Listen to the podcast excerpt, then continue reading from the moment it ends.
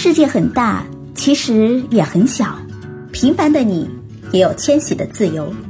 你好，我是行走四十国的甜甜圈，从北半球到南半球，从亚洲到美洲，从欧洲到澳洲。甜甜圈看世界，我们一起行走分享。在这里，有我看到的、经历着的和感受到的美好世界。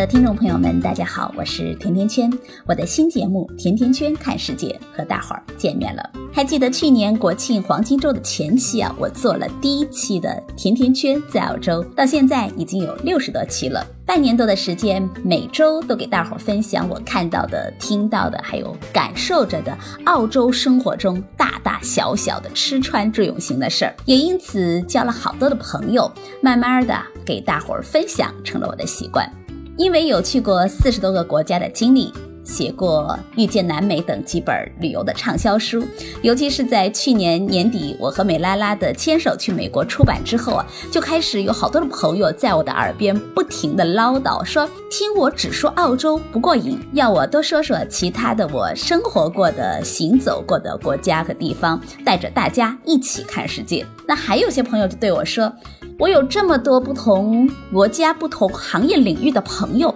为什么不把他们也请到甜甜圈来一起做分享呢？新年过后，我就琢磨着按大伙说的开一个甜甜圈看世界吧，讲讲澳洲之外的这些年我行走过或者生活过的地方，比如美国、加拿大、欧洲、南美洲的其他的国家，我也会邀请我的朋友们来和我一起分享。我觉得行走是一种态度，也是一种生活。当然了，甜甜圈在澳洲，我依然会继续。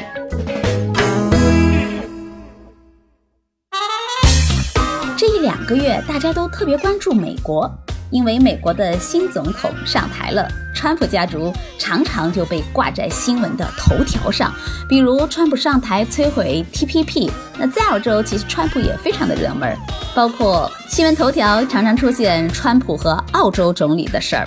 比如川普和澳洲的总理谭宝在电话里吵架，川普怒挂电话。所以第一期甜甜圈看世界，我想和大家聊一聊美国。大伙儿如果把这期节目转发到你的朋友圈了，就加我的微信告诉我吧，我会按照时间顺序为前三位听友送出签名版的我的书《牵手去美国》。这一期的节目，我特地的邀请到了我的一位朋友一起来分享，那他叫 Chris。很多年前，他以留学生的身份来到了北美，然后一直在北美工作生活。我觉得他就是一个北美通，不管是问他，比如投资、买房、移民、留学这些大事儿，他特别清楚。而且就连问他在哪儿有地道的中国菜，哪儿有好玩的，哪里 shopping 划算，哪个街区的学区好，怎么申请小朋友的学位，也难不倒他。非常开心，今天他能够做客甜甜圈看世界。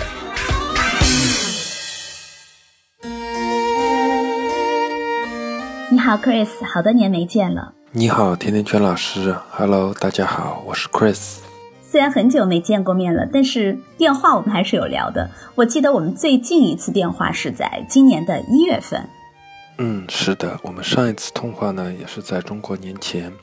不过今天呢，我也很高兴能有机会来参加《甜甜圈看世界》的第一期节目的嘉宾，那也有机会跟大家来聊一聊很多关于美国的这样的一个话题。我记得我和美拉拉在美国的时候，美拉拉对我说：“妈妈，美国人的皮肤和眼睛的颜色有好多种啊。”的确，美国是一个移民大国。这些年，你觉得美国最吸引你的是什么？呃，其实美国在我看来啊，一直作为一个无论是在留学方面也好，还是在移民方面也好，都一直作为一个热门讨论的国家呢。其实，在我看来，子女教育是占到很大的一部分的原因的。呃，要知道啊，其实全世界前二十名的大学排名里边呢，美国每年都可以在这二十所大学里边占到十七至十八所左右。那结合我们中国的传统文化呢，中国的家庭又是非常注重子女的教育的啊，每个家长都希望自己的子女能够望子成龙、望女成凤。所以说，当很多家庭去考虑到孩子子女教育的时候呢，现在的这个情况，大家往往会考虑到去海外留学。那么美国呢，它恰恰又是一个教育资源非常强大以及出众的这样的一个国家。所以说，在很多家庭考虑到孩子教育的时候，第一时候想到的国家呢，一般会是美国。那在我接触下来的很多的家庭当中呢，大多数人在考虑到孩子留学的时候呢，就已经开始操作移民，而且呢，呃，应该说，呃，从这个意义上来说的话，也是更全面的去考虑到孩子以后的发展方向吧。呃，也是为了给孩子更多的一个选择的机会，也可以根据孩子的需求，让孩子在最终毕业之后呢，选择在美国发展或者在国内发展，等于说给到孩子一个更多的一个双向的选择。是的，国内的爸爸妈妈们都感觉到现在孩子们的教育压力太大了，不仅仅是竞争大，还有教育资源分布不太均衡，尤其是。我最近有看个很火的帖子，说的是北大清华毕业都买不起学区房，那学区房的价格也是让很多家庭都望而生畏的，所以有人开始从一线城市逃离到了二三线城市，那也有些人开始琢磨着逃到国外去。呃，是的，甜甜圈老师，看来你也有关注去年在微信朋友圈里转载的这样一篇关于一个北京的父亲卖了学区房之后，呃，移民美国的这样一个帖子。那我相信很多家长都会因为这样的一篇文章。呃，触到痛点去引起这样一个共鸣吧，因为其实现在在国外的话，不仅仅是这样的一个先进的教育理念，啊，我觉得可能是自然环境也好啊，食品安全也好，以及一些社会体制。都会成为吸引越来越多的中国家庭去考虑到这样的一个移民的这样的一个理由，而且美国呢一直以来都是一个移民大国，呃，近些年来也吸引了非常多的中国申请人，所以说，甚至现在美国的政府议员都在提议要去增加这样的一个移民的配额和名额。美国大选之后啊，全世界都在评论说，美国进入了川普时代。从一二零他上任开始，就接二连三的出台了不少的行政令，每一次都是闹得满世界沸沸扬扬的。哎，Chris，对于川普时代的美国移民这个话题，你怎么看？那其实针对于这样的一个话题啊，呃，川普从竞选到上任就职之后呢？一直针对这样的一个移民话题做的几件事情，都是以保证美国工人利益优先这样的一个原则吧。呃，无论是在美国跟墨西哥边境说要建这样的一堵墙围墙也好啊，还是就前几周大家闹得沸沸扬扬的针对中国留学生的这个 H1B 的这样的一个政策也好啊，那其实主要的它的出发的根本的核心原则都是以保证美国。工人利益优先这样的一个原则，按照这种形式发展下去的话，那么咱们国内到美国的留学生是不是将会成为受到影响最大的一个群体呢？呃，没错啊，其实美国的教育呢，在某种程度上来说。吸引了相当一部分的优秀的中国学生跟中国家庭吧。那这一批留学生，其实在申请学校的这个阶段，呃，他们就必须要有一定的英语水平，而且要有充足的这个经济来源。呃，要向移民局证实到，在美国就学期间呢，不需要在美国工作啊，就现有的这个经济实力足够去支撑啊他们这个留学时候的费用，并且呢，也要向这个面试官来表达自己没有。的这个移民倾向，毕业之后呢，也会按时的回到国内。但是实际情况呢，是有很多中国留学生啊，在美国毕业之后呢，他们会想方设法的逗留在美国。那他们通常如果要逗留在美国境内的话，他们可以有以下几种做法啊。第一种呢，就是申请这个 OPT。那第二种呢，就是继续深造，比如说本科继续读研究生啊，研究生继续读博士学位啊。那如果从申请 OPT 的情况来看的话，如果这个留学生就读的是科学类的、技术类的、工程类的以及数学类的这些领域的专业的话，他们还可以再申请一年 OPT。呃，在实习工作一段时间之后呢，如果雇主愿意的情况下。就可以为中国的留学生来去办这个 H1B 的这个签证。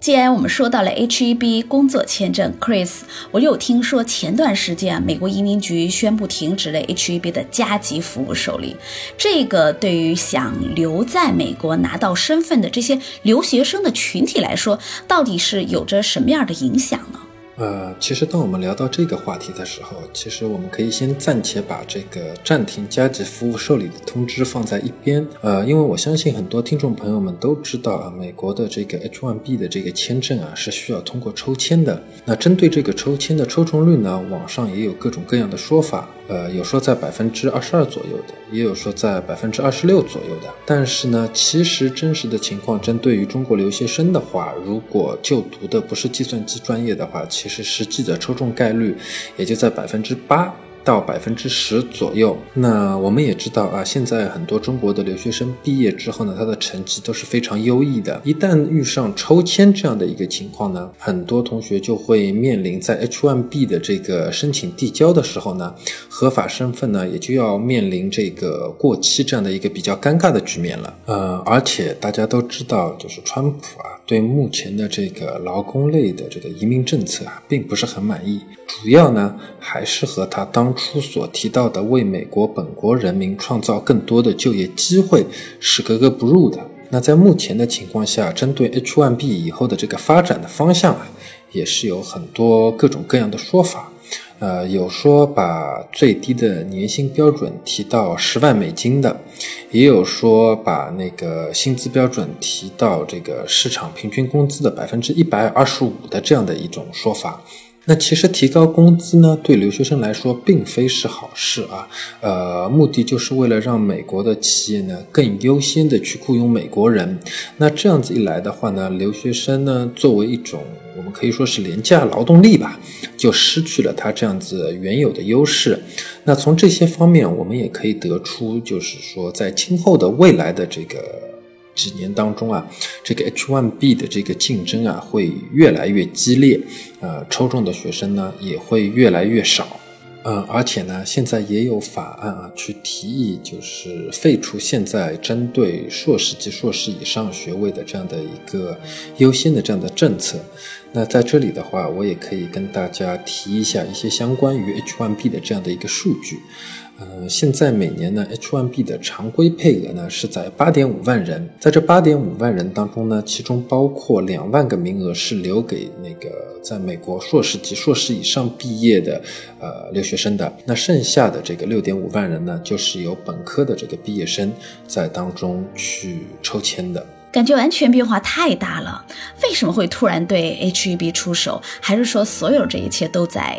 预期之中，只是到了川普兑现竞选承诺的时候了。呃，据我所知呢，提出这项法案的动机呢，主要也是与迪士尼跟爱迪生这两家公司的这个雇佣诉讼来有关啊。那这两家公司呢，都把自己的 IT 部门的运营权呢外包给了印度的公司。那在这种情况下的话，让廉价的劳动力抢了这个美国本土这个劳动力的这个饭碗，那导致了美国本土居民的这个就业岗位以及他们的切身利益呢，受到了直接的这样的一个损害。那也是正因为有越来越多的这样的事情在发生啊，所以说川普呢这次也是对 H1B 的这个针对留学生的这个签证呢也大打出手，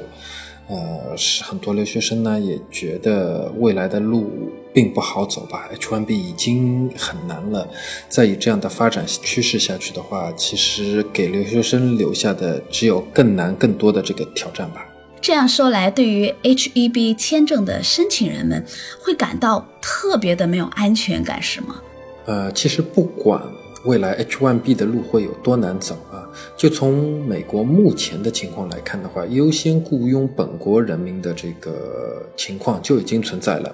那很多公司在面试的时候呢，他就会问留学生是不是需要提供 H1B 的这样的一个工作签证的帮助。如果留学生是需要的话，那就会。很可能直接被刷掉，所以说在面试中国留学生的情况下呢，一般他们会问这样的以下的这个几个问题啊。首先第一个呢，你作为一个留学生来说，你是不是已经有绿卡了？那第二呢，如果没有的话，你是不是要提供这个 H1B 的这个工作签证的这个帮助？因为毕竟企业帮留学生来做这个 H1B 的这个签证的话。企业也是要相对应的去承担一系列的成本嘛，所以说在有选择权利的情况下，他们都会选择已经持有绿卡的这个留学生，或者就选用美国的这个本国人。那么，对于已经递交了 H1B 签证的申请的这个同学们啊，如果说没有被抽中，那他们怎么才能够合法的继续留在美国呢？呃，那在说到这个话题的时候，我先给大家一个数据吧。二零一六年的 H1B 抽签啊，被称之为史上最难的一年，因为美国移民局呢，一共收到了二十三万六千余份的这样的一个申请，同比二零一五年呢多出了三千份，名额呢却始终还和二零一五年一样啊，只有八万五千个。那其中呢，还有两万个是给到硕士专用的。呃，根据这样的一个总体的发展情况来看啊，我相信今年。二零一七年的抽签的这个形势啊，会变得更加的严峻。那我们现在大家都知道，这个抽签很难抽啊。如果没有被抽中的情况下呢，然后留学生又碰巧是我前面提到过的这个科学技术、工程以及数学类的这一些专业的话，其实可以考虑进行 OPT 的这样的一个延期啊，保持自己是一个 F1 OPT 的身份。那工科类的 OPT 呢，一共可以撑到二十九个月的时间啊，就等于说在下一年再参加这个抽签也没有什么问题。那如果不是工科类的话，学生呢，他们只能去配合一些短期的签证啊，比如说像一些旅游啊。各种各样的类别的一些短期签证，这样想方设法呢，在短时间内可以留在美国。但是回归到这个长期发展的这个角度上来说啊，呃，短期签证毕竟是一个短期签证，而且呢，类别也是有这个固定限制的，也是解决不了这样的一个根本的问题。有没有其他的长久之计？从长久之计来讲的话，其实现在已经有很多想让子女去到美国接受优良教育的家庭呢，已经开始，呃，为自己的子女规划这个移民了。那这也是留学家庭当中大家所选择的一种大势所趋吧。呃，因为获得了绿卡之后呢，无论是在学校的申请方面，还是在学费方面，包括毕业后留在美国寻找工作和今后的发展来看的话，持有绿卡的这个优势啊，是远远大于这个留学生的。那就美国移民的情况来说呢，最适合中国投资人的呢，又是一比五的投资移民。在这里呢，我简单的跟大家分析一下，分享一下。那就二零零五年的时候呢，其实。全中国的范围内，只有一百五十八个家庭去递交美国的这个一比五投资移民。但是到二零一六年的情况来看的话，这十一年当中已经上升到一万六千多个家庭去递交这个一比五投资移民了。那从数量上来说的话，整整已经上涨了一百倍。这也就是我前面所说到的，这已经是很多留学家庭的选择的这样的一个大方向。听你这么说，让我想到一句话：“无有梧桐树，自有凤凰来。”但是我也听说过，川普强烈的指责过一比五项目就充斥着暗箱操作、不透明还有腐败的乱现象，认为一比五是应该彻底的寿终正寝了，让一个更加透明、可以管理的、容易监管的项目来替代，而不仅仅是换汤不换药的改革。是的。呃，如果有心关注美国投资移民的听众啊，会发现近些年来呢，其实对于美国投资移民涨价的这个呼声啊，也是越来越多、越来越频繁。那自川普正式上任美国的第四十五任总统以来的话，其实新的移民行政令呢，也是在最近频繁的这样子被发布啊。那主要的内容呢，也是和这个美国移民的这个涨价。这样的一个主要因素有关。对啊，很多听友们那段时间也都在讨论这个美国涨价的事儿。你看看，本来是关心大洋洲的一波人，现在都被北美给惊动了。这个有关于美国涨价的具体内容是什么？那到底涨到了什么程度？现在？那说到这里的话呢，我就带大家一起来回顾一下。那主要的这个提案的内容呢，还是跟钱有关，建议最低的投资额呢大幅的增加啊，从 TEA 目标就业区从原来的五十万美金呢上涨到一百三十五万美金，那上涨的幅度呢高达了百分之一百七十。那非目标就业区，也就是非 TEA 区域呢，从原来的一百万美金上涨到一百八十万美金，上涨了百分之八十。当然啊。在法案到期前的话，各种各样的传闻在市场上都有，但我觉得呢，美国呢，美国人呢也不是铁了心的不要中国人的钱吧，这只是一个提案的这样的一个讨论，但是呢，我觉得涨价呢还是很有可能的。只不过呢，国会呢会建议这个美国的投资移民法案涨价呢少涨一点，循序渐进，一步一步来，啊，从五十万美元呢先涨到六十五万美元，之后呢再涨到七十五万美元，最后呢上涨到八十万美元。那国土安全局或者移民局呢可能会觉得说，呃，是不是一涨价呢一次一步到位，涨价高一点？但具体呢，我觉得用哪个方案呢也不是很好说啊，因为毕竟这个法。案，还没有到期限，但是就根据移民局的这样的一个目前的情况来看呢，我觉得涨价的这个决定呢，还是可能性比较大的。移民局这么猛的涨价，非 TEA 从一百万涨到一百八十万，TEA 是从五十万涨到一百三十五万，这么大的手笔，究竟是为了什么呢？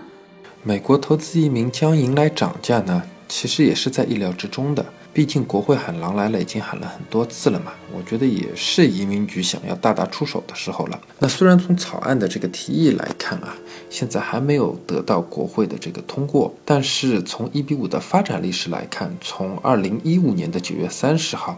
到下个月的二十八号，其实在这段时间当中呢，已经有过五次延期了，而且每一次在要到期的这个节点上啊。都有不少人说大限将至啊，但是在这里的话，大家可以想一想，如果美国国会的主流意见是要关停一比五的话，那为什么这个一比五的法案要一而再再而三的延期呢？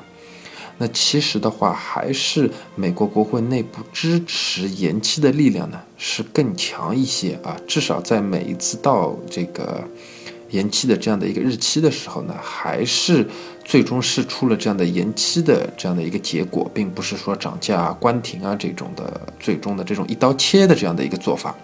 那我也听到过不少人啊说这次四二八一定会涨价或者一定会关停，甚至我也听到喜马拉雅平台啊有主播在说现在在选项目的。呃，这个投资人啊，就可以不用选项目了，因为赶四二八是一定来不及的，而且四二八呢也是一定涨价啊。可能某主播，我觉得他给出的这样的一些，嗯，他的意见吧，应该说，我觉得可能有一些偏激。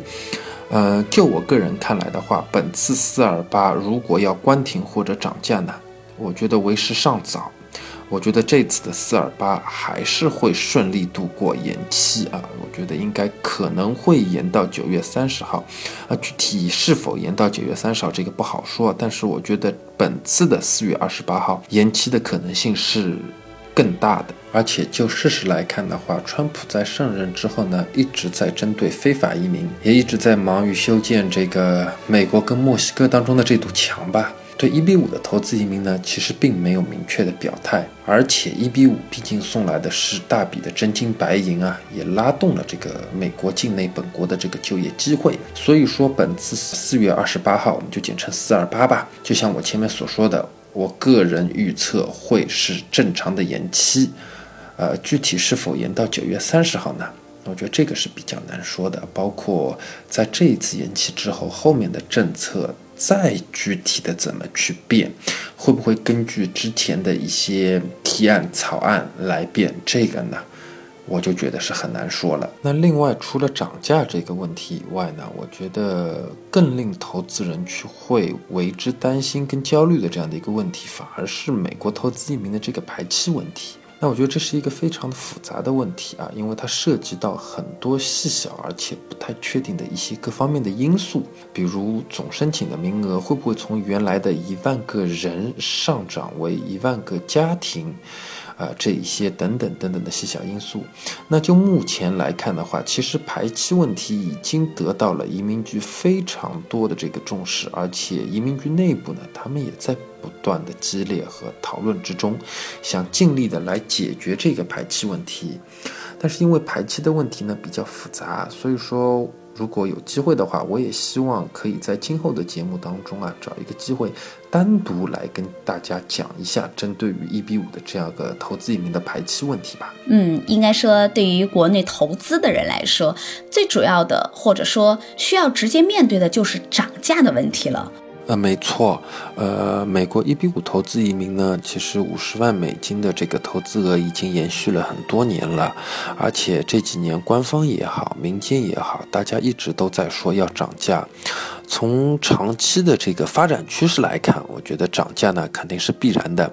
因为同样的北美国家啊，加拿大，呃，投资移民从最早的十二万加币的投资额涨到二十二万加币，那后面呢到联邦关停，然后再到呢魁北克开始有这个配额的限制，所以说美国的这个投资移民呢涨价必定是一个大势所趋吧，我觉得。对于要办理美国移民的家庭来说呢，本来只需要准备这个五十万美金，那现在一下子把投资金额拔高到六十五或者一百三十五万美金啊，会给不少家庭带来这个不少的资金压力。当然，我觉得可能北上广深的投资人可能因为呃国内房价上涨的因素，相对来说这个压力会减轻和好一些。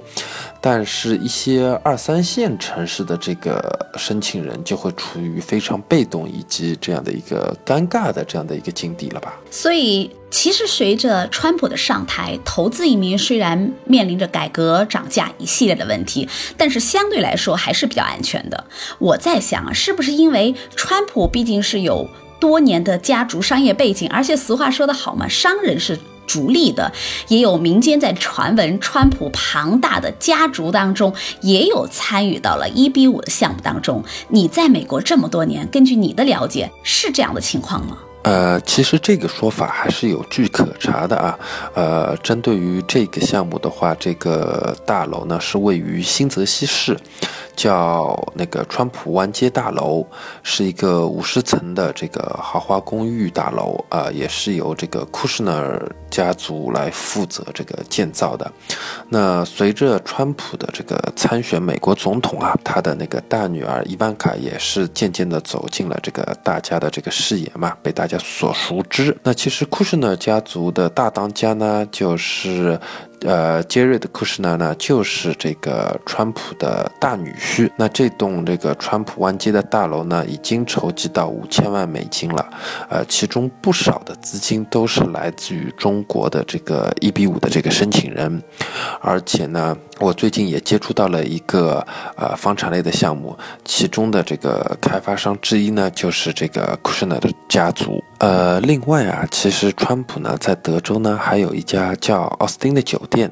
川普呢本身呢并没有出钱啊，而是让这家这个酒店的这个开发商啊使用川普的名号在中国境内呢做这个宣传。然后我这里有一些数据呢，大家可以知道一下，就是这个奥。斯汀酒店呢，呃，它的整个工程的这个花销预算呢是在一亿七千万美金。那这个开发商呢也是在中国募集了八十个这个一比五投资人的这个钱，然后一共募集到呢四千万美金，来那个帮助这个开发商来建造这个奥斯汀的酒店。这样看来啊，川普他作为一个崇尚自由经济的共和党商人，同时又是善于利用。规则的纽约房地产商人实在看不出他有任何不挺一比五的理由。呃，是的，的确是这样子的啊，因为川普也十分明确的表态过。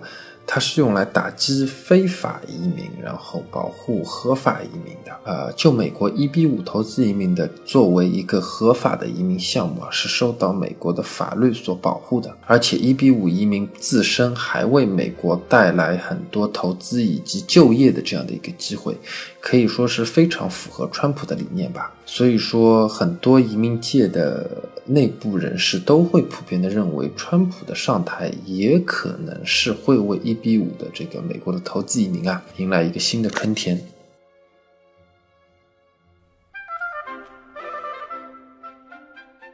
今天就到这儿了，谢谢大家的收听。在以后的节目中呢，我也希望有机会来跟大家一起分享一些更多的呃直观犀利的内容，比如说我前面提到的排期问题啊，或者很多投资人会关心的这个项目选择啊、区域中心的职责啊上面的这样各种各样的一些问题。那也会邀请到我一些业内的大咖好友一起来做客《甜甜圈看世界》的节目。那我们下期见。如果你喜欢《甜甜圈看世界》，就赶快分享吧。这一期我会送出我签名版的《牵手去美国》。如果你对美国、加拿大、欧洲、南美洲的国家和地区的吃穿住用行、投资、移民、留学有话要说，就加我的微信吧。FM 甜甜圈的全拼 FM T I A N T I A N Q U A N，我们就可以互动啦。